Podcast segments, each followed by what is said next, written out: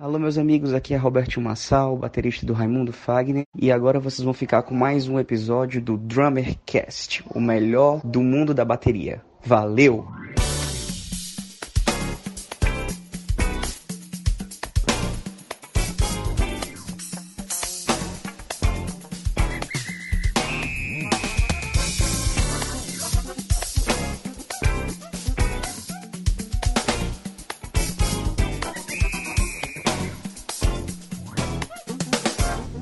Batera! Seja bem-vindo a mais um episódio do Drummercast. Eu sou Felipe Barbosa do Clube do Baterista e hoje a gente vai conversar sobre como você e como eu podemos nos tornar bateristas melhores, mais completos e versáteis, prontos para encarar qualquer parada. E para bater esse super papo eu tô recebendo umas feras aqui ilustres que deram a pausa na turnê aí só pra gente bater um papo. Seja muito bem-vindo, meu querido amigo Pedro Mamed. Epa, grande prazer, tamo aí, galera. Vamos bater esse papo aí, vai ser massa. E para reforçar aqui o nosso time, esse cara aqui que toca tudo, acompanhando atualmente o cantor Dilcinho Williams Melo. A garoto. Opa, tamo junto, galera. Vamos nessa. Bater esse papo aí sobre música. É sempre bom falar de música. Exatamente. Muito bom. Se você der uma pesquisada aí no YouTube, você vai ver o Williams tocando. Velho, eu não tenho repertório para dizer tudo que tem de material desse cara tocando aí no YouTube. Mas se você também quer se tornar um baterista mais completo, mais versátil e entender melhor as esferas musicais onde você pode passar,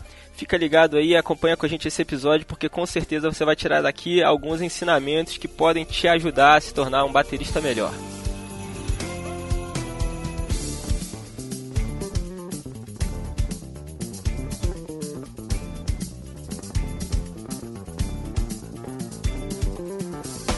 E como você já sabe, o Drummercast é um oferecimento do Clube do Baterista. Lá na nossa loja nós temos mais de 100 itens em presentes, distribuídos entre artigos de moda, decoração, acessórios e muito mais para você encontrar o presente que você quer ganhar. Acesse aí loja.clubedobaterista.com.br e confira nossas coleções de camisetas e o material que a gente tem lá. Eu tenho certeza que o presente ideal para você baterista está aqui no Clube do Baterista. E no blog nós temos mais de 250 artigos, mais de 350 partituras, mais de 400 play-alongs para você baixar e se preparar para os seus trabalhos, para suas gigs. Então se você também quer se tornar um baterista mais completo e mais versátil, passa lá no site baixe os play-alongs, muitos play-alongs já estão com as suas partituras, tem pop, tem rock, tem música internacional, tem sertanejo, tem música cristã, tem muita coisa lá. Então acessa aí clubedobaterista.com.br que eu tenho certeza que o material disponível no blog também vai ser útil para você.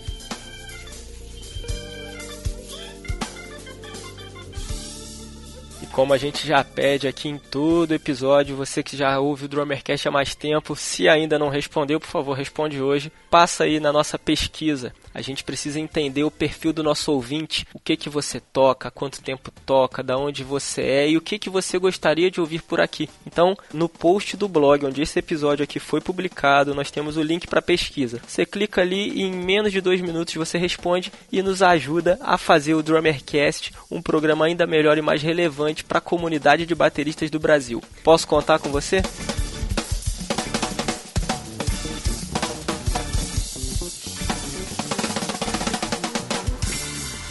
E você também já sabe da importância de estudar bateria com um professor. Então, se você quer encontrar aí um professor na sua região, acesse aí clubedobaterista.com.br barra onde estudar. Ali você vai encontrar professores e escolas de bateria distribuídos por todo o país, onde cada um tem uma página exclusiva com um release, fotos do lugar onde dá aulas e as suas maneiras de contato para você ligar, marcar sua aula experimental e ver ali se vai casar, se o professor atende aquele tipo de coisa que você está querendo estudar no momento e aí sim se desenvolver ainda mais. Você já sabe que estudando sozinho você anda, estudando com um professor você corre. Então acesse aí clubedobaterista.com.br barra onde estudar e encontre um professor de bateria perto de você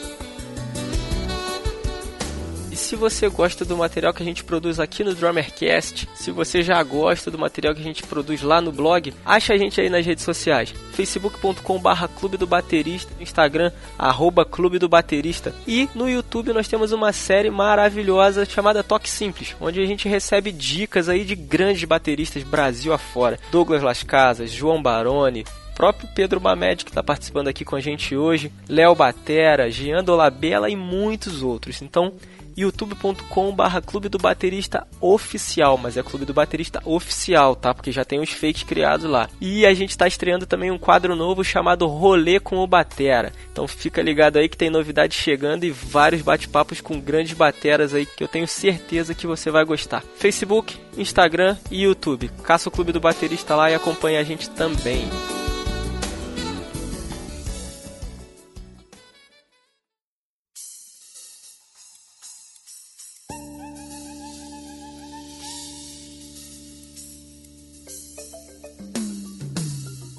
Meu querido Pedro Mamed, é um Opa! prazer ter você aqui. Grande você prazer. sabe que você é um cara que eu tenho um carinho especial, te conheci aqui em Petrópolis, pô, nem lembro mais quantos anos atrás, talvez aí uns oito anos. É verdade. Né, eu trabalhava como hold lá. Eu não cuidava só da bateria, mas a minha missão era dar o suporte para os bateristas do festival de jazz aqui de Petrópolis. Acabava fazendo um bocado de tudo, como todos nós. Claro. Mas foi um grande prazer, você acompanhava a Alma Thomas na ocasião e ali a gente começou a bater um papo e é um prazer poder te receber aqui hoje. É verdade, faz tempo. Pô, prazer, meu irmão. Tamo junto. Conta pra gente, por favor, um pouco aí do seu background na música, da onde surgiu esse desejo aí de tocar bateria e essa doideira aí de viver de música e viver de bateria ainda por cima, né? É, velho, a vida como ela é. Bom, cara, eu comecei até tarde. Sempre ouvi muita música, eu tocava um violãozinho desde moleque, assim. E o meu irmão, que já tinha tocado baixo, se amarrava em batera também, a gente começou tocando assim com uma baquetinha na coxa. A gente tocava com a baqueta na coxa, que a gente não tinha bateria. Então ouvia Legião Urbana e tocava tec, tec, tec, tec. Eu lembro quando eu ganhei minha primeira bateria depois de porrinhar meu pai por anos, assim, que foi uma pinguim, que eu não sabia nem montar, meu irmão. Mas na hora que eu consegui montar, eu já meio que saí tocando, porque de tanto tocar na coxa, eu já sabia fazer as coisas direitinho, né? Então isso aí eu tinha uns, acho que 13 anos. Depois disso, fui emendando, bandinha com amigo, bandinha pra cá. Comecei a tocar na noite lá em Brasília, que eu sou carioca, mas morei em Brasília a minha infância toda até os 23. Lá toquei com uma galera, assim, local, e fiz muito assim, tentei fazer muito assim, noite, baile, o máximo que eu podia pra ficar esperto, né? Porque isso é uma coisa, eu acho, muito importante na formação da galera. Tudo que você puder de tocar de repertório. Então eu tocava jazz, tocava pop, tocava cover do Jamiroquai com André Vasconcelos, tocava, meu irmão, tinha uma bandinha de funk soul, sei lá, todo tipo de trabalho que eu podia me envolver, eu me envolvia, fiz musical lá em Brasília, também com um negócio de ópera pop, assim, um negócio muito louco. E aí, aos 23 ali, mais ou menos, se eu não me engano, eu tive um convite para tocar com as meninas do SNZ, aqui no Rock in Rio, que são as filhas da Baby Consuelo do Pepeu, né? Elas estavam muito bem naquela época. E na mesma época, o João Montenegro também me chamou para tocar. Na sequência, eu vim pro Rio, né, para tocar com eles. Na sequência, o Tom Capone convidou a gente para tocar com a Kelly Key, que na época era a Anitta, assim, da vez, assim, né? Tava muito bombada. Estourada época. Tava muito bombadaça. E foi muito maneiro, assim. A Kelly foi, foi uma época bem maneira também. E eu fiquei tocando junto. Pintou também o Sidney Magal, figuraça. Então fiquei com três gigs nessa época. Era uma loucura. Fora as coisas que a gente ia tentando fazer, assim, no meio do caminho, bicho, que em gravação, aí showzinho aqui com um com o outro. Além disso, assim, eu comecei assim, depois de um tempo aqui no Rio, com essas coisas de gravação. Eu sempre tive um home studiozinho, eu sempre fui comprando equipamento aos pouquinhos. Então sempre fui muito antenado nesse mundo da gravação, na verdade sempre foi meu foco, sacou? Mais até do que a estrada. A estrada vem porque a gente tem que tocar, né, meu irmão? E vai fazendo baile com um com o outro, não tem muito o que fazer, né? E eu gosto de tudo. Pô, fazia os bailes de samba funk, fazia, pô, todo tipo de som que eu pudesse fazer com todo mundo. Então, depois de um tempo começou a pintar muita gravação de novela, de trilha pra TV, que é uma parada muito maneira. E aí, conhecendo o pessoal da Globo, pintou também programas assim como Criança Esperança. Eu fiz alguns Criança Esperança como Banda Base, Natal da Globo, Show da Virada, que você vai fazendo banda base pra galera. Então passam vários artistas, né? No Criança Esperança foi, pô, Ivete, Martim da Vila, Luan Santana, Alcione, imagina, a galera que toca assim nesses programas da Globo, então assim, nessas, só nesses programas aí passou uma tacada de todo mundo, né? Gustavo Lima, enfim. Além disso, também vários subs pros amigos, sei lá, um largo escopo de música, assim, a gente acabou, acaba sempre fazendo, né, Williams? Porque a gente vai é cutucando aqui, tem um negócio de ler partitura também, que ajuda a fazer. Leone, também toquei com Leone. Nath Roots, tempão, quatro anos, e fazendo vários outros projetos também, e gravando muito. Eu acho que hoje em dia, assim, meu foco principal, mais do que a estrada, são as gravações e produzindo também. Tô trabalhando muito como produtor também, fazendo trilhas.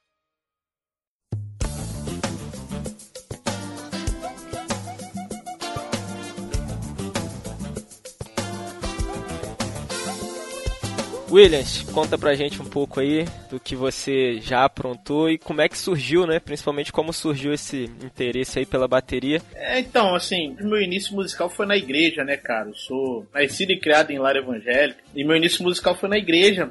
E a gente sabe que na igreja a coisa da música é muito forte, né? E assim, cara, eu não tenho uma memória da minha infância que não seja perturbando a galera que tocava na igreja, sabe? Sempre quando terminava o culto, os ensaios e tal, eu sempre era aquele molequinho que ia lá pra frente fazer barulho na batera, assim. Então, a, a minha infância. é, é, é, a, minha, a minha recordação de infância é essa, assim. E eu comecei a tocar batera com 7 anos de idade, na igreja mesmo, né? No grupo de louvor e tal. E, assim, aprendendo muito através dos discos, né? E dos cassetes, né? Aquelas fitinhas cassete. Na minha casa sempre se ouviu de tudo de Michael Jackson a Chopin, moro? de Tchaikovsky a Steve Wonder, essa coisa. Na minha casa é, é, meio assim, então eu cresci respirando vários tipos de música, né? Então isso sempre me ajudou muito. E aos 13 anos eu comecei a, a tocar, foi como eu profissionalmente, foi quando eu ganhei meu primeiro 15 reais, assim quando eu tinha 13 anos de idade, e automaticamente foi quando eu comecei a estudar coisa de partitura mesmo, começar a correr atrás. Antigamente tinha um conservatório aqui no Rio, em Bom Sucesso, chamado Conservatório de Música da Suan. E aí lá eu conheci um professor que me ensinou assim de A a Z, cara, que é o Roosevelt Ferreira, é um cara que eu tenho como um pai, assim, um cara que me ensinou cara, ó, isso aqui é semi-breve, isso aqui é semínima, ó, o hi-hat na pauta se escreve assim e tal. E, e, ele me passava não só os fundamentos de bateria, mas como de percussão sinfônica também, como caixa, tímpano, vibrafone e tal. E assim, como o Pedrinho mesmo falou, uma coisa vai puxando a outra. Passado um tempo, comecei a estudar com Cláudio Infante, eu tava com 16 anos, já fazendo algumas coisas e participando de eventos nessa mesma época, junto com grandes bateras também, como Cristiano Galvão, Kaká Colom, e já começando a fazer alguns trabalhos bem interessantes, não só na música gospel, que foi onde eu comecei, acompanhando grandes artistas que estão aí até hoje, como Kleber Lucas, é, Thales Roberto, Bruna Carla, Eichila, Aline Barros, quanta gente boa. E aí, nessa mesma época que eu comecei a estudar com o Claudinho, comecei a fazer outros trabalhos instrumentais bem interessantes. Ele já me colocou para fazer sub no Márcio Montarroios. Lá foi uma grande escola para mim. Cara, outros trabalhos que eu tive grande prazer de participar. Fiquei seis anos na banda do Alexandre Pires. Trabalhei também com a Anitta durante um ano. Trabalhei no programa Esquenta, que é uma situação muito parecida com o que o Mamed falou. Você tá num programa de televisão e acaba tocando com vários nomes da música, é. né, de vários segmentos. Você toca com Arlindo Cruz, mas você toca com Marcos Ibelucci, com a Ivete, mas toca com o Nego do Borel. Enfim, você acaba tocando com todo mundo que tá no cenário musical. A música instrumental também, muita gente bacana. Arthur Maia, Léo Ganderman, Toninho Horta. Atualmente faço parte da Orquestra Atlântica, que é um projeto assim autoral que eu tenho o maior carinho, prazer de participar ao lado de caras que são referências para mim. Resumindo, é isso, sim. E atualmente na estrada, né, com o cantor Dilcinho, essa nova revelação do samba pop, esse gênero que inventaram, dando aulas, fazendo workshop, gravando, enfim, tocando no seu aniversário, papagaio da vida. Posse de síndico, inauguração de padaria, o que for, né? Pode crer.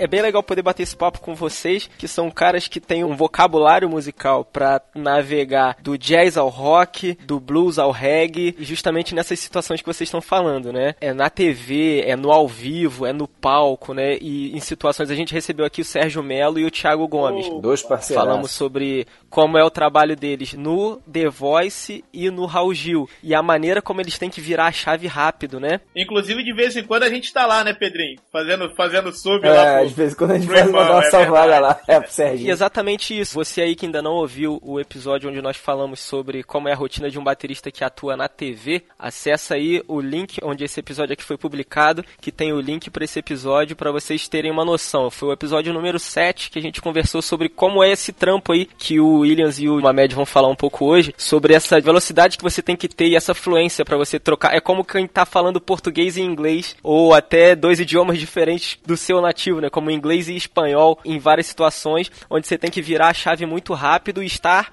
apostos para entrar no tempo certo, no ritmo certo, para entrar na música certa, né? É, então é muito legal a gente poder conversar com vocês sobre isso.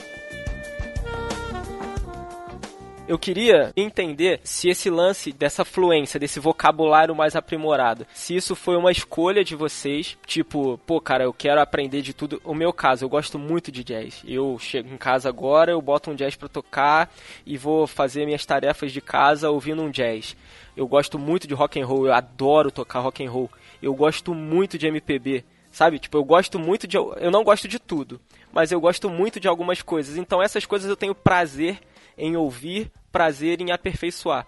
Eu queria entender de vocês, essa construção de vocabulário foi por necessidade de trabalhar, foi por tipo alguém te chama para uma gig que você ainda não domina e você cai matando no estudo para aprender, para adicionar isso ao seu vocabulário, ou é uma parada muito natural para vocês? Eu acredito que hoje vocês na estrada não tem tanto tempo de ficar estudando ou se preparando para estilos ou ritmos diferentes agora. Então isso já deve ser uma bagagem que vocês têm, algo que vocês trazem na mochila. Como foi isso? Cara, natural pela demanda, né? Vamos dizer assim, né, Williams? É, pode Quinto trabalho ali, você vê, bom.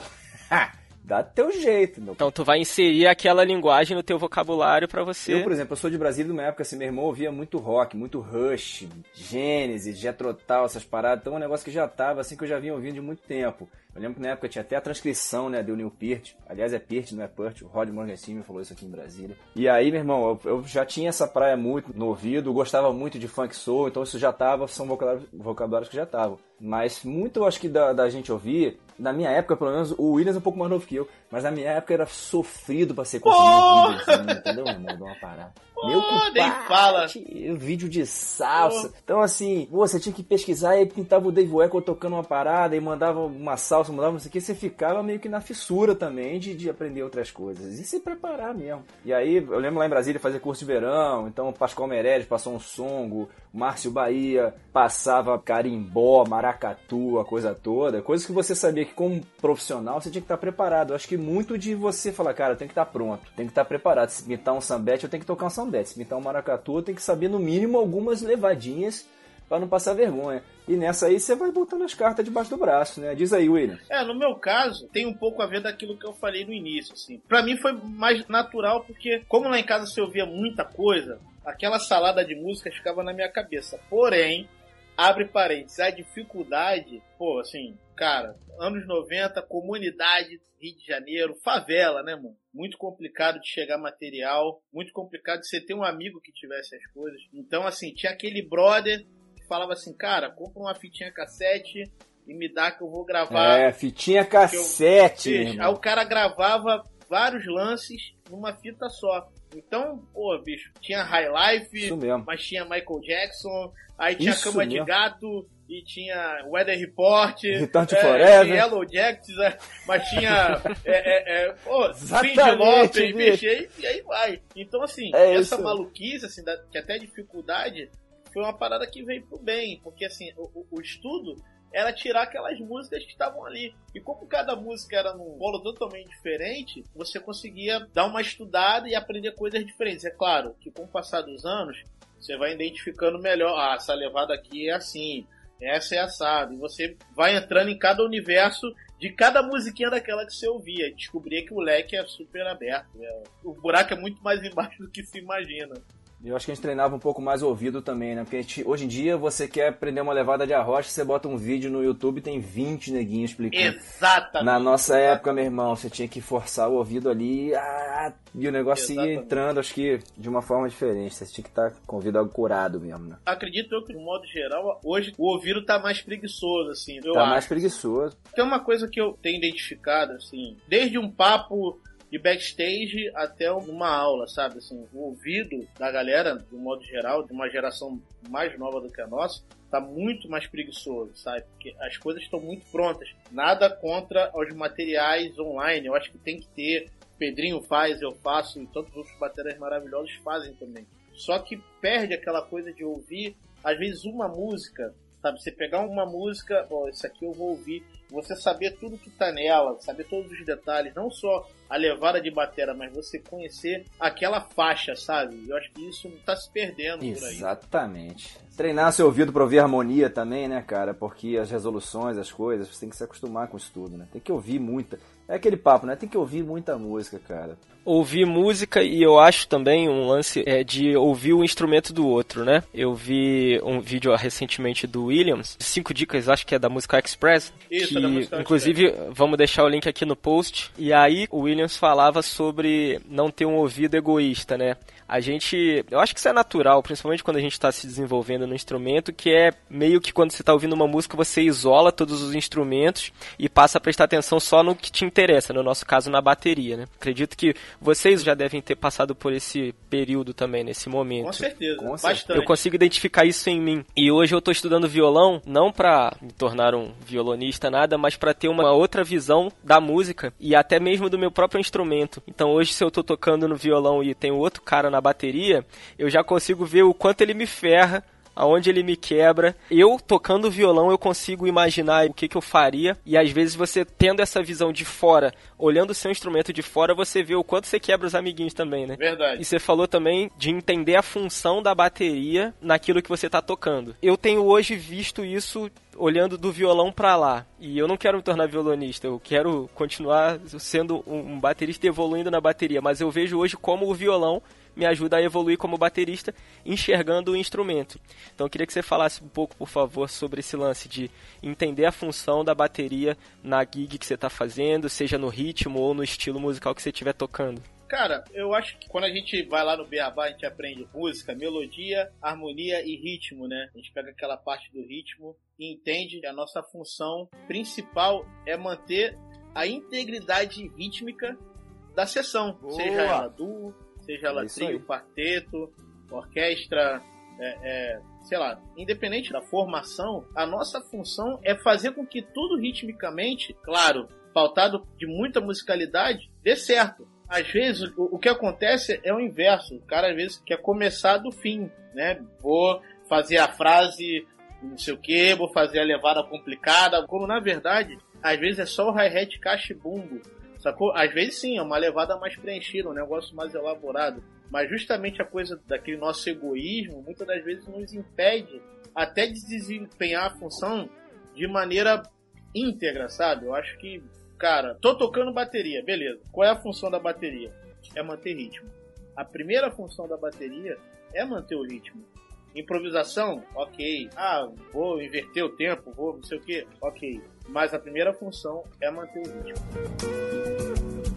Isso aí, meu irmão, é o beabá, mas às vezes não se toca, né, cara? Tem uma coisa que eu queria acrescentar que é o seguinte: quando a gente começa a estudar a coisa toda, às vezes o teu corpo pede para tocar o um negócio. A tua mão quer ir. Você tem um vício físico é de querer executar alguma coisa, de querer executar um ghost note, alguma coisa, e às vezes não tem lugar para ela, porque às vezes o violonista tá tocando já tá preenchendo esse lugar com alguma coisa, ou o percussionista tá tocando um shaker e uma conga. Pô, dependendo do que você quiser, às vezes não é, é mandar o John Robson ali, pum, pá, pum, e preencher, entendeu?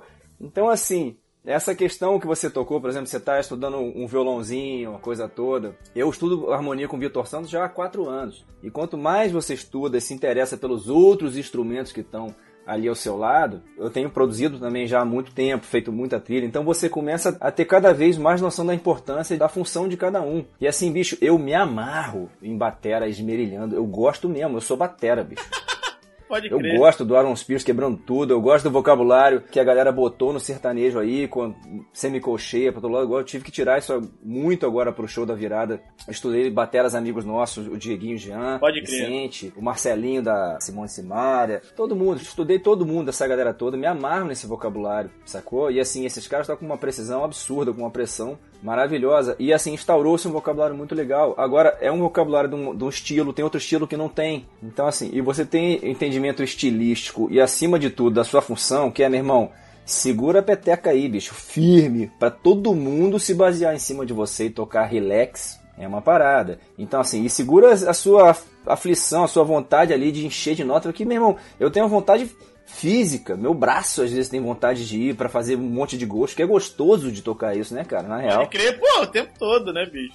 Se deixar. Eu chamo isso de segurar o espírito presepeiro. Tem, é, velho, o espírito presenteiro que está em todos nós.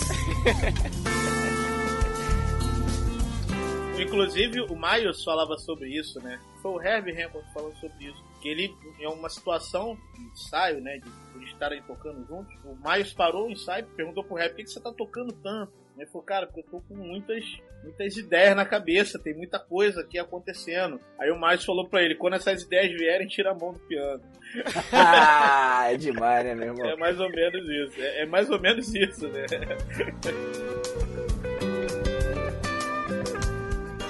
É, cara, e se você for ver algumas coisas, cara, por exemplo, o Rolling Stones, né, o Satisfaction. Sim. Bicho, procura uma virada ali, filhão. Procura uma pratada ali. Eu acho Não que você não tem. vai achar nenhuma tem. se vacilar. Realmente. E a levada é bumbo, caixa e chimbal na semínima. plá, plá, plá, plá, plá, plá. A música inteira, meu compadre. E é um dos maiores hits Com de todos certeza. os tempos. Então, assim, pô, é, sabe, entendimento, não tô falando nada de linguagem, isso é uma linguagem. E eu amo, meu irmão, me Também. amarro. Pau quebrando o tempo inteiro. Agora, linguagem. Agora, você tem que fazer essa linguagem aí, por exemplo, né? Segurando a tua onda. Que se você fizer e, sair do time, meu irmão, Já não é. adianta de nada. Melhor você tocar feijão com arroz. Mas é ouvir, né, Williams? Diz aí. É ouvir, cara. Exatamente, exatamente. Ouvir, acredito eu, contudo, assim, independente do quanto nós mergulhemos assim nos livros, nas aulas, nos cursos, nos workshops, eu acho que ainda ouvir música é, é o maior aprendizado, sabe? Mais do que a técnica, mais do que as horas de pad e de bateria. É, isso ajuda. Isso ajuda a traduzir a música que tá dentro de você. Essa música que tá, que tá dentro de você, ela precisa ser colocada pra fora da maneira mais musical possível. Aí é onde eu acho que entra técnica, entra os estudos e tal. Porque realmente, cara, tem um lado do atleta, né? Tem um lado físico da coisa. Não adianta você tá pensando numa frase que aquela, a música tá pedindo, mas, cara, se a mão não tá em dia, não vai acontecer. Não vai acontecer. Mas assim, é- é- a técnica, ela- eu costumo dizer que ela não é. A técnica não é o fim, né? A técnica não é o fim. A técnica é um meio. É um recurso pra você se Exatamente, expressar. entendeu? E eu, Exatamente. eu acredito que ouvir música é, é o- é o grande- a grande escola. É porque eu vejo isso, cara, e vocês com certeza viajando o Brasil todo e trabalhando com pessoas diferentes, vocês também têm muito mais essa visão de pessoas que querem botar tudo. Sabe quando você vai no rodízio que você quer pegar um pouquinho de cada coisa e, e- e no final teu prato tá um, um- um- Meu irmão, excelente. no excelente, final teu é. prato tá um prato japonês com churrasco e mostarda em cima, crer. sabe?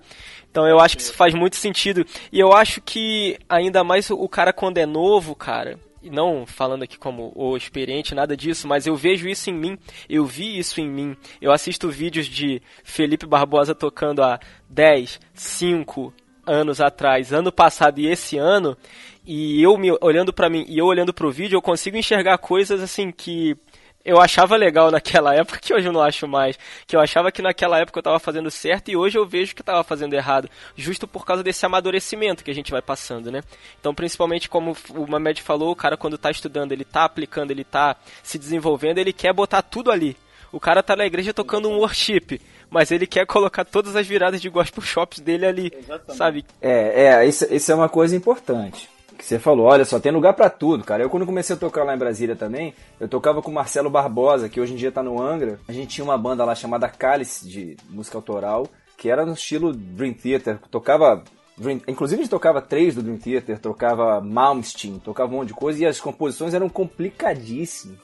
pedal duplo, blá, blá, blá, blá, blá, blá, blá, que esse negócio, cara, mas assim, a galera tocando junto, não é que assim, que o certo, que o maneiro é tocar coisa simples, não, toca o que você quiser, meu irmão. Complicado, simples, o que for, o que for o seu som, aliás, se o seu som, meu irmão, for largar nota para tudo que é lado, é o teu som. Seja feliz. Cai dentro, exatamente. Cai dentro, meu irmão. Pr- primeira coisa assim, acredita no teu gosto. Vai no que você gosta e toca a tua verdade, meu irmão. Isso talvez seja a coisa acho que mais importante que, que eu aprendi. Por exemplo, você tá montando sua banda aí com seus brothers. Faz o seu som. Na medida, a gente acaba sendo esse tipo de coisa que a gente faz, como a gente grava muito e faz esse, esse tipo de coisa de TV, da coisa toda, acaba você é solicitado para tocar, representar um estilo. Então, realmente, você tem que ter o assunto desse estilo e, e tocar que nem o estilo, com o instrumento do estilo. Você não vai tocar um, um, um jazz, meu irmão, com uma batera, pô, gigante, bumbo de 24 profundo, surrando o bumbo com um tom de.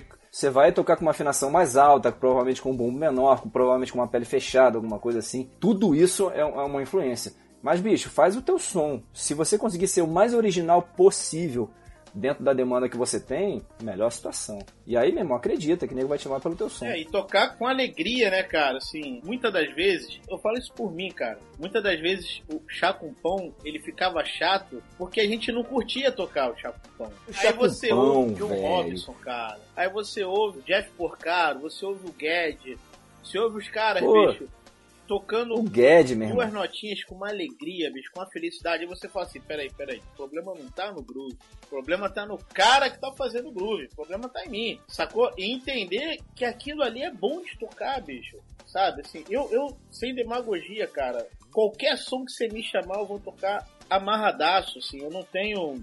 Talvez isso, não sei, pra muitos isso não é legal, mas eu não levanto bandeira de nada, eu levanto bandeira da música. Eu sou assim também, Eu cara. não falo, ah, eu sou do jazz, eu sou do funk, eu sou do, do gospel, eu sou do. Não, bicho, eu sou da música. É música. é- e a música é Sou legal de música. fazer? Cara, tô aí, me chama. E ter essa alegria de tocar, olha, cara, essa música aqui é só uma levadinha de prato, não tem bumbo nem caixa. O prato vai fazer pim, piririm, piririm, piririm, piririm. Três minutos de música. Cara, ok. Agora vou citar um outro cara, Cezinha Baiano. Ouçam as gravações de Cezinha com Marisa Monte e milhões de, de artistas brasileiros. Irmão, é isso aí, é só um pum, pá, pum. Pode crer, pum. pode Bicho, é isso aí. E é difícil, né? Pode você crer. tirar a É mão, muito verdade. cara. difícil. Muito É verdade. difícil. Entrando nessa parte que a gente tá falando aí, entender a sua, a sua onda, entrar nela e ser quem você quer ser, em paralelo se preparar para o mercado de trabalho, que é o que vocês fazem. A pergunta: dá para ser muito bom em tudo? Esse silêncio responde tudo. É o silêncio, né? eu tenho uma coisa que eu sempre falo sobre isso aí, cara. Eu acho que chega uma hora que você escolhe um pouquinho o seu caminho de ser mais generalista ou você ser mais especialista. Eu acho que não dá pra correr um tanto, um pouco disso. Por exemplo, cara, eu nunca vi, não sei até que ponto ele toca. Eu sei que o Aquiles, por exemplo, Priest é um cara muito bailado de todos, de vários sons. Eu conheço mais ele tocando o heavy metal, né, que é uma parada muito maneira. Então o cara tem um kit super especializado. Coitado do hold dele que monta aquele hack da Gibraltar. Ah, moleque!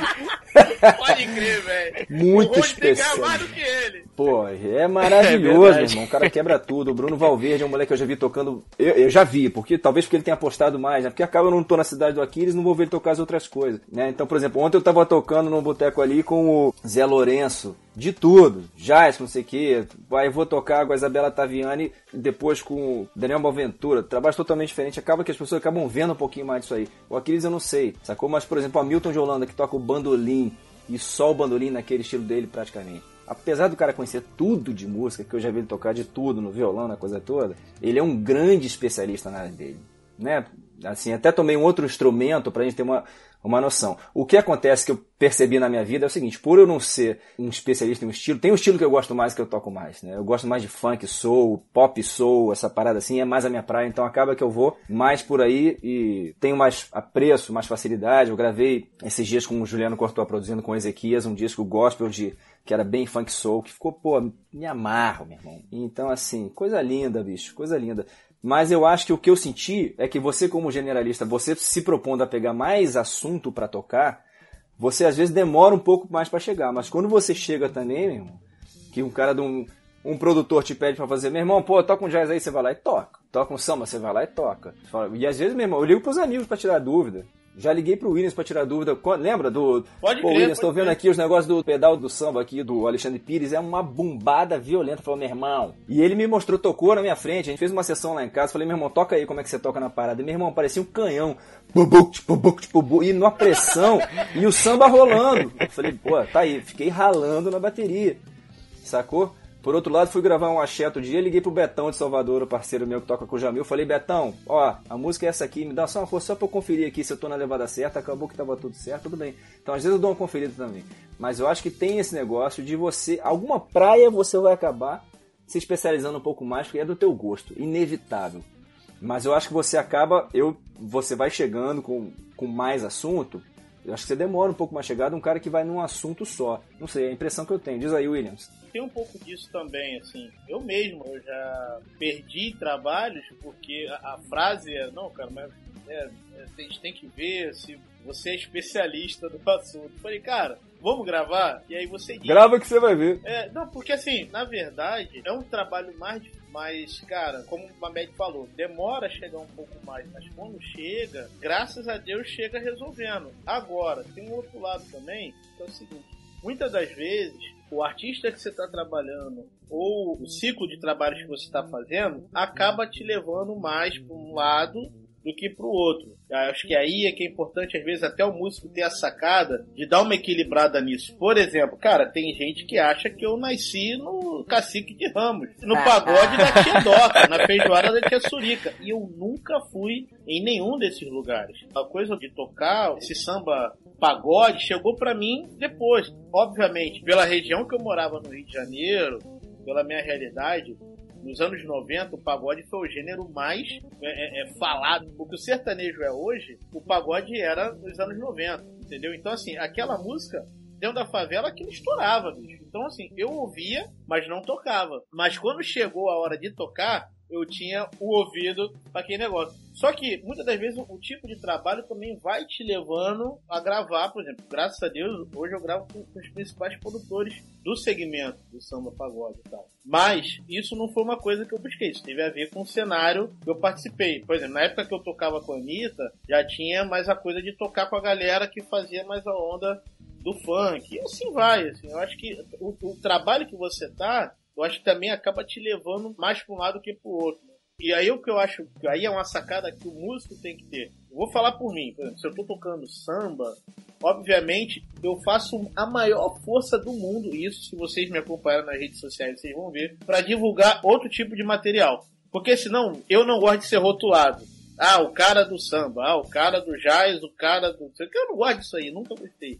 Então eu tento, quando eu tenho oportunidade, divulgar materiais completamente diferentes do samba, do pagode. E se eu tiver, por exemplo, no pop rock, aí sim, eu toco jazz, toco funk, entendeu? E por aí vai.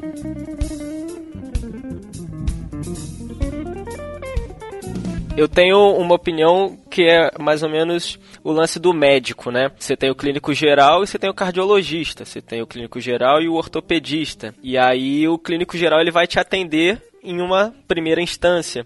E quando a, a, o conhecimento dele chega no limite, ele, bom, isso daqui já é mais além do que eu tenho de recurso para te atender. Aí ele te passa para um especialista. Então, no caso de vocês que têm essa mochila mais carregada de informação, de linguagem, de vocabulário, vocês ainda conseguem ir com esse extremo bem mais longe, né? Talvez até suprir aquela necessidade.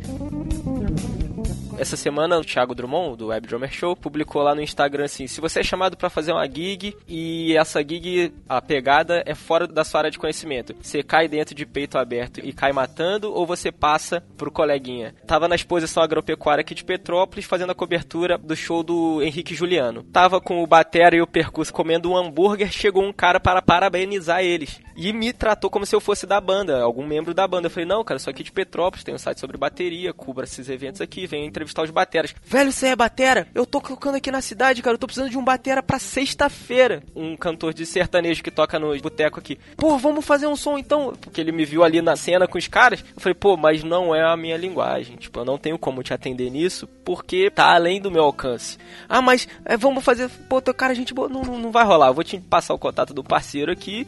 E aí eu tenho certeza que ele vai te atender amanhã de manhã. Então também tem que ter esse lance do olho grande, principalmente pro cara que tá num caminho de desenvolvimento, né? De de repente não querer sair pegando tudo e se meter numa enrascada, né? É, o nome, é, nome disso é, é, honestidade, né? Você precisa ser honesto consigo mesmo. Eu tenho uma história dessa, assim, muito parecida. Um amigo, um amigo guitarrista de Volta Redonda, tá gravando um trabalho. E aí ele me chamou, pô, mano, tô gravando meu primeiro trabalho instrumental, queria muito que você participasse. Falei, pô, uma honra, cara. Aí falou lá, são tantas faixas e tal, vou te mandar prés. Beleza. Padre, quando ele mandou as prés, cara, eu, eu assim, eu tô há uns quatro anos sem pegar no meu pedal duplo, assim, pra estudar. E tinha muito isso, o tempo todo. Eu liguei pra ele na hora. Falei, meu irmão, vou te dar um telefone de um cara que vai resolver isso. Ele, não, cara, eu queria que fosse você. Eu falei, rapaz, eu não vou fazer, eu vou demorar. Eu vou pegar, vou ter que montar o meu pedal duplo vai ter todo um trabalho de recondicionamento. Aí depois eu vou ter que aprender as suas músicas, vai perder tempo.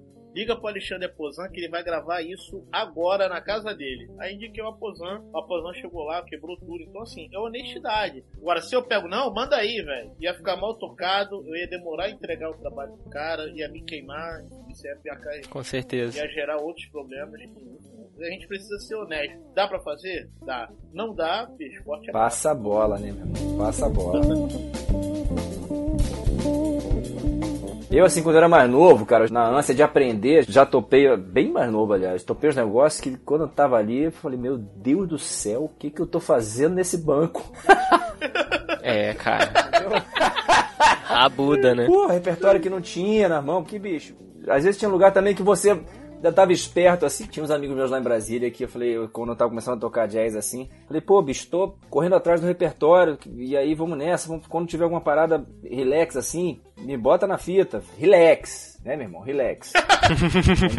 Depende do critério de relax do outro. Né? Aí, cara, pra você fazer, pô, super relax. Eu falei, beleza, aí cheguei lá ah, no tinha um cara, eu nem lembro exatamente, mas eu lembro da sensação. Pô, tinha um tipo um músico famoso da cidade, quebrando pau, o cara puxou um repertório assim, das 25 músicas que a gente tocou na noite, eu devia conhecer 12.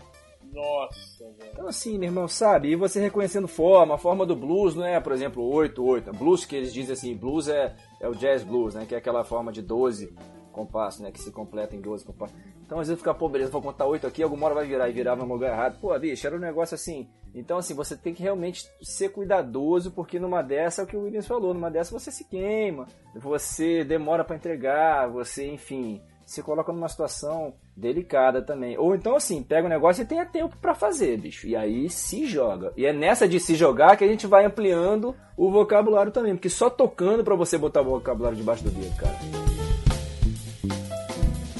Até cito ontem, né, que eu toquei com o Zé Lourenço, engraçado, porque eu não sabia, não fazia ideia do que ele ia tocar. Né, tava fazendo sub pro Alien, parceiro meu. Grande batera também. Grande batera, Alien Pontes, grande batera. E, cara, cheguei ali, beleza, vamos começar, nego não deu nenhum oi, assim, do que que vai ser. Chamou, pau, no piano.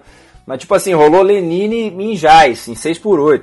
Tipo assim, então. E você, caramba, aí você vai, meu irmão, vai na malandragem ali. aí eu vou dar um conselho aqui, né? Conselho é coisa que não, não se, se, fosse bom, nego não dá, vendia, né? Mas, não, mas vem, vem. Mas uma vem, coisa que eu ouvi de um, de um, professor meu lá em Brasília, que foi o Patrício Lavener, grande músico, dá aula na Escola de Música de Brasília hoje, que é o seguinte, cara, para quem tá começando aí, cai na night vai tocar na night, nos botecos, no baile, no que quer que seja, de preferência com algum brother que você tem intimidade, porque no começo você vai dar umas erradas mesmo, entendeu? Então assim, eu na verdade até adiei minha vinda pro Rio, porque lá em Brasília eu conhecia todo mundo, então eu podia dar uma errada, dar uma vacilada, o nego me dava um, um catranco, um, uma corrigida aqui. Isso é muito legal que eu acho das igrejas, Williams. Verdade. Né, Filipão? Uhum. Porque nas igrejas, cara, a galera, pô, vem, vem tocar, tá todo mundo disponível para te receber no ambiente. É um ambiente inclusivo, Super né? Super inclusivo, cara. Musical, bacana, que é diferente de uma night ganhando dinheiro, sabe? A minha carteira de. Você comentou ali, começou às três, a minha carteira de música eu tive que tirar logo também no começo. Tinha um menor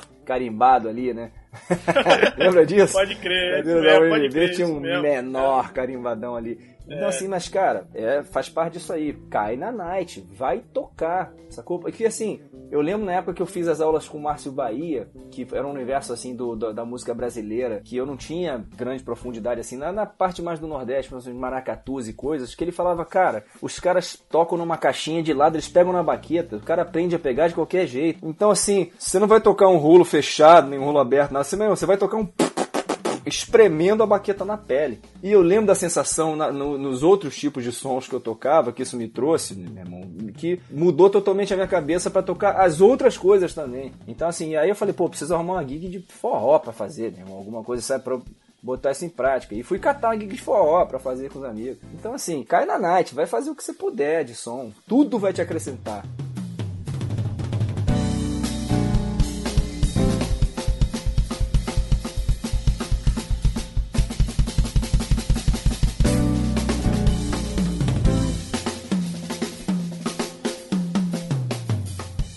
Meu caso, o Claudinho, Infante, falava muito sobre isso também. O Claudinho, para mim, é um, é um dos bateras mais versáteis, assim, do mundo. Pô, é maravilhoso. Eu tive o prazer de fazer várias aulas com Pô, ele. Pô, eu estudei com o Claudinho cinco anos e o papo era esse, assim, correr atrás mesmo de fazer o máximo de bailes que você puder fazer. E ele contando, cara, umas histórias, tipo, e tocando com o Alceu Valença criança, assim, criança, e, e, e, falava que o Alceu acordava ele cedaço. Claudinho, vamos lá ver o Maracatu, Claudinho, vamos ver o Boi Bumbá, Claudinho, vamos ver o não sei o que, Claudinho, vamos ver a Folha de Reis. Cara, isso é, isso é maravilhoso, bicho. Então, assim, às vezes a gente não vai ter um Alceu Valença para fazer isso, mas a gente pode correr atrás, bicho, e poder se divertir com as muitas sensações, né? Exatamente. Uma coisa é você fazer aquele punch, né, bicho, amassando a pele na caixa, outra coisa é você fazer um rolo aberto. E os dois são legais pra caramba, os dois têm sua hora, seu momento. Pô, é isso, bicho. Eu acho que isso é, isso é fundamental. Fundamental.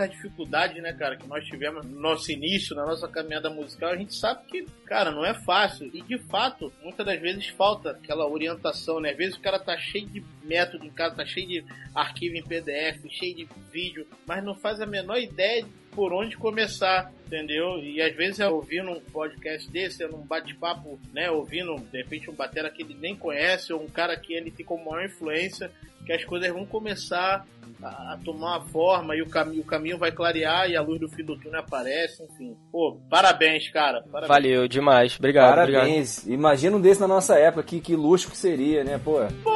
maravilhoso. Então a gente falou um monte de coisa legal aqui e eu acho que tudo isso que a gente abordou é muito válido, é muito importante. É, são coisas que nós deveríamos ouvir e reouvir. A gente deve reciclar esses princípios que a gente falou aqui. Mas a gente precisa aqui ainda pontos práticos, coisas que o nosso ouvinte, coisa que nós mesmos podemos colocar em prática hoje, amanhã de manhã que vão fazer a diferença na nossa rotina de estudos ou no nosso desenvolvimento. Então eu vou pedir para vocês aí dicas práticas para o nosso ouvinte e para nós mesmos começarmos a executar assim que acabarmos de ouvir esse podcast. Bom, eu acho que uma, uma dica que já pode começar de agora é organizar o material que você tem, sacou? Organizar. Essa semana eu vou ouvir tal artista, eu vou ouvir tal disco, entendeu? Eu acho que isso é importante, sabe? O músico se organizar né? Então, por exemplo, ah, vou ouvir, vou ouvir o Blue Moods do Miles Davis. Então, bicho, esse vai ser o disco da sua semana, sacou? E ali você tentar extrair o máximo que você puder, sacou? Ouça os detalhes, ouça ouça tudo, não ouça só a batera, ouça o baixo, ouça o piano, ouça os metais, ouça os backs, as cordas. Pegue um, um álbum, vamos dizer assim, essa semana e coma com arroz com feijão, sabe? Eu acho que isso é uma coisa. Da mesma forma, organizar os estudos. Comece por um método, bicho, sacou? Ah, mas pô, mas tem esse assunto do outro, tem esse assunto do outro, você acaba pegando um monte de coisa e acaba não pegando nada. Então, um método, escolha um método e comece nele. E tenha o prazer de estar estudando aquele método, sabe? Eu acho que isso é uma coisa bacana. Outra coisa também que a gente pode pontuar aqui, toque, faça som com os amigos sabe? O Mamed falou sobre isso, acho que é fundamental.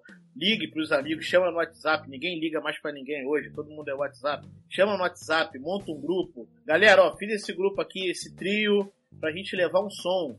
Ó, eu vou sugerir três músicas. Fulano sugere mais cinco, fulano mais quatro, e monta um repertório, cai dentro e começa a estudar e tocar junto. Ó, vamos lá pro meu estúdio, vamos pra minha garagem, vamos pro quarto, enfim. Fazer isso, juntar os amigos. E da mesma forma, saia de casa para ver outros músicos tocando, sabe? Interagir, né? Vou sair de casa para assistir o fulano que tá tocando no barzinho ali, no restaurante ou no pub.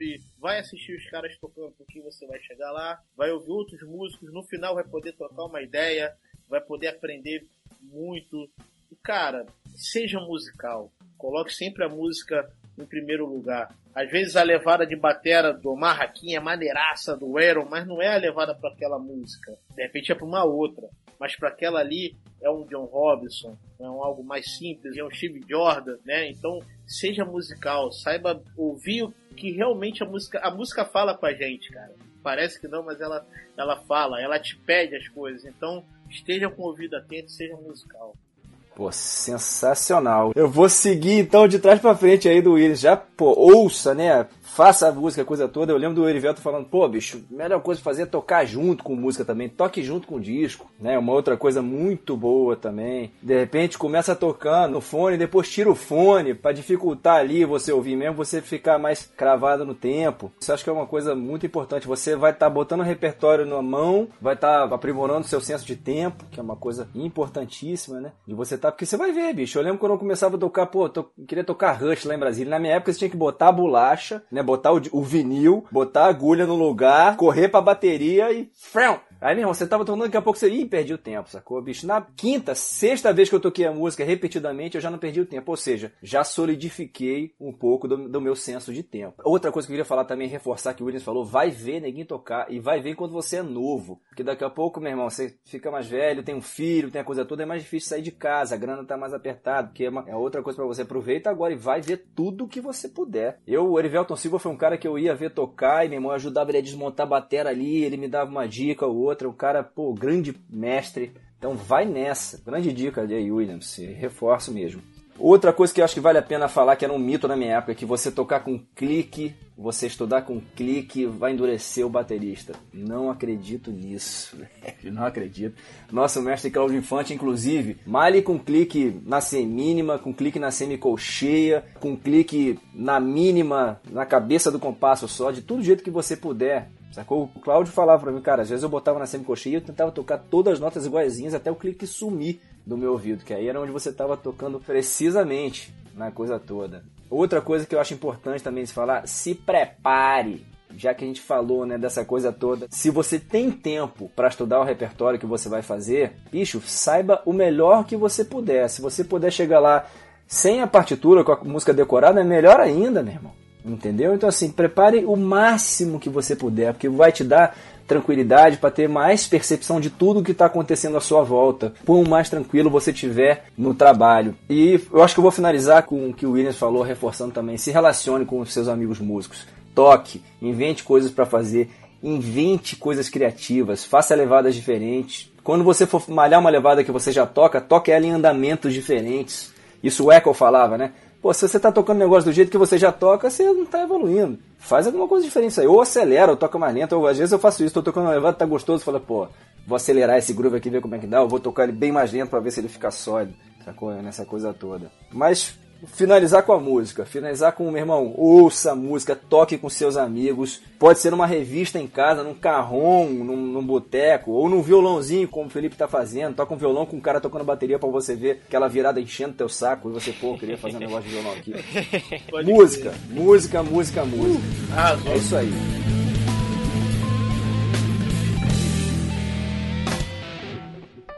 E pra gente finalizar, ninguém pode sair do Drummercast sem deixar alguma coisa pro ouvinte a mais de tudo que vocês já deixaram, alguma coisa pro cara ir em busca, seja aí a música que tocou seu coração, um filme que mudou sua vida, o livro que você leu que te deu vontade de viver. Eu vou começar aqui. Eu quero indicar a série de vídeos por trás da canção. Ela é uma produção do canal Bis e tem muito vídeo disponível lá no Bis Play e no YouTube também. Eles vão buscando a história daquela composição. Tem Demais. O Tempo Não Para, Infinita Highway, All Star do Nando Reis. Cara, tem muita coisa, velho. Tem muita coisa. Eu apaixonei nessa série de vídeos. Eu coloquei para rolar no YouTube e deixei rolando a tarde inteira várias histórias. E antes você vai conhecer um pouco da história da música, da onde surgiu aquela composição. E essas músicas têm histórias que a gente nem imagina. A gente canta elas todo dia e não entende. Então procure aí no Google, procure no YouTube, por trás da canção. Ainda mais se você gosta de música brasileira, desde os rock anos 80 e muita coisa de MPB. Acesse aí no YouTube ou no Google por trás da canção, eu tenho certeza que você vai se apaixonar aí pelas histórias de músicas que a gente canta e toca desde pequenininho. Bom, eu sou Michael Jackson maníaco. Brincadeira. Mas assim, eu indico, quem ainda não assistiu, eu assisti 300 milhões de vezes, aquilo é uma aula para mim. O documentário This Is It, eu acho que aquilo ali é, é uma videoaula, bicho. É uma videoaula. Indico também assistirem o filme da biografia do Jaco Pastores. Tem no YouTube legendado, quem não quiser assistir em inglês, enfim, pode assistir lá também. Eu acho que são dois conteúdos assim que vão acrescentar muito, porque no do Jaco a gente tem contato não só com a genialidade dele, mas com alguns erros de percurso no meio do caminho. Eu acho que para a galera que está na estrada também é importante ficar ligado para que, né, enfim, dificuldades do dia a dia do músico, coisas que a gente não espera, mas que podem acontecer. E o Michael Jackson, cara, é relacionado a um mito, né? Que todo mundo sabe, todo mundo conhece, vê o processo de ensaio, de gravação, conhecer um pouco mais da obra desse grande artista que até hoje, na minha opinião, ninguém que veio depois conseguiu superar. Já pegando Michael Jackson, quem puder ouvir John Robson, né? Procurar as coisas que ele fez. Um cara que gravou muito com o Michael, né, cara? Coisas clássicas. Vale. Um batera aqui. Eu vou mais nos bateras engraçado porque eu tenho um cara que eu tô piradão, que eu me amarro no som, é o Nate Smith. Ah, esse um é cara assim, ele é um cara que é maneiro que ele posta bastante assim no Instagram, então, bicho, ele tem uns grooves muito nervosos. Me amarro muito nesse cara. Verdade. E um disco que me marcou muito, que eu ouço, eu não consigo parar de ouvir. É, é um disco que também transa muito bem a mistura de programação com bateria acústica. É um disco da Michel Negocello, Peace Beyond Passion, que tem o Oliver Lake, que é um batera maravilhoso, o som de batera desse disco, a, a, mistura dos arranjos, a programação, o som de baixo dessa mulher cantando, bichão, ela canta e toca baixo. Peace Beyond Passion. Esse é um disco que me marcou muito, cara. Sempre me emocionou muito. Então, assim, deixa essa pérola aí pra galera ouvir. É um disco antigo. É um disco antigo. Esse disco é de quanto? Deixa eu ver aqui. Pô, 96, cara. Foi gravado em 95, 96. Mas é um descasso. Esse cara tocou muito e de um bom gosto memorável. É isso aí.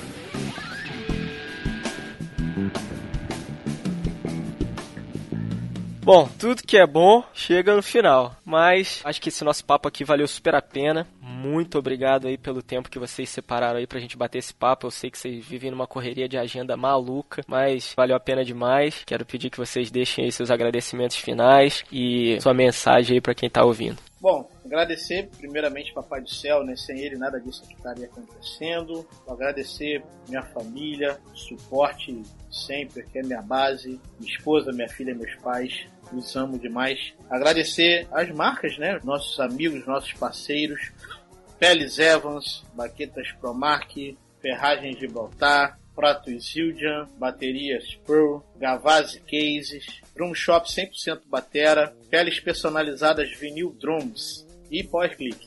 Uma média? Pô, agradecer, obviamente, cara, família sempre, porque vida de músico não é mole não. Minha esposa, meus pais, meu molecão aqui também, meu enteado maravilhoso. E, pô, com certeza, esses caras que apoiam tanto a gente, né? Nossos mestres da música, todos os professores de bateria que a gente teve, que se a gente ficar citando aqui, vai, meu irmão, um dia, né? É verdade. Mas, pô, também agradecer grandes parceiros de longa data, a Gretchen aqui do Brasil, representada pela Sonotec, as Peles Evans e as Baquedas Promark, a galera da musical, com certeza. A Holland Brasil também, Bombags, Sam Case, a FSA Carronso. E, cara, agradecer a música. Felipão, muito obrigado por essa oportunidade. Um prazer estar aqui. Parabéns pela sua disposição em botar isso no ar. Uh! É isso aí, é, irmão. Isso Eu aí, que agradeço. E você que está nos ouvindo, muito obrigado por nos acompanhar até aqui. Espero que esse material tenha sido útil para você. Se foi, não esquece de compartilhar com seus amigos. Vamos passar essa mensagem aí para todo mundo. É o que a gente sempre fala por aqui. O nosso papo aqui é sempre centralizado no baterista, mas os princípios que a gente conversa por aqui, eles são aplicáveis à vida de qualquer músico. Então, compartilhe isso aí com seus colegas de banda, com seus amigos e vamos compartilhar essa corrente do bem, porque eu sei que corrente de WhatsApp você fica compartilhando com todo mundo. Então, muito obrigado por nos acompanhar até aqui. Nós nos falamos novamente no próximo episódio. Tchau. Um abraço.